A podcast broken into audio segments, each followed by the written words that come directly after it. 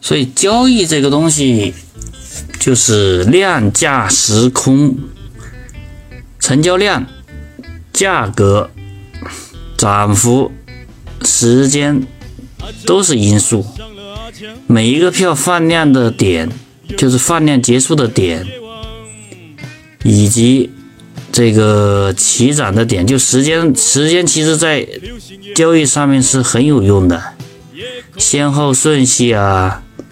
封住的时间点呢？封住之后，这个后排的助助攻情况呢？这些都是很有用的。反正我觉得交易就这些东西，量价时空嘛，反正就这些。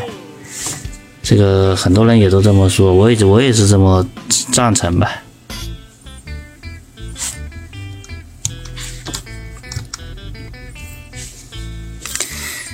买卖强弱，你像这种大分歧，你要去决定博这个弱转强，那你需要其他的原因，你需要去分析它第二天转强的概率多大，就是支持你认为它第二天会弱转强的因素多不多，够不够，够不够逻辑？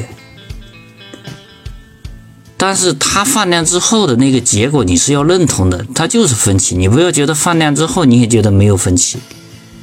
放量之后就等于这是一个终点，这是一个终点，然后会开启一个新的起点。这个起点是向上还是向下？你需要其他的原因去总结，就像你考试之后一样，就像你考试完一样。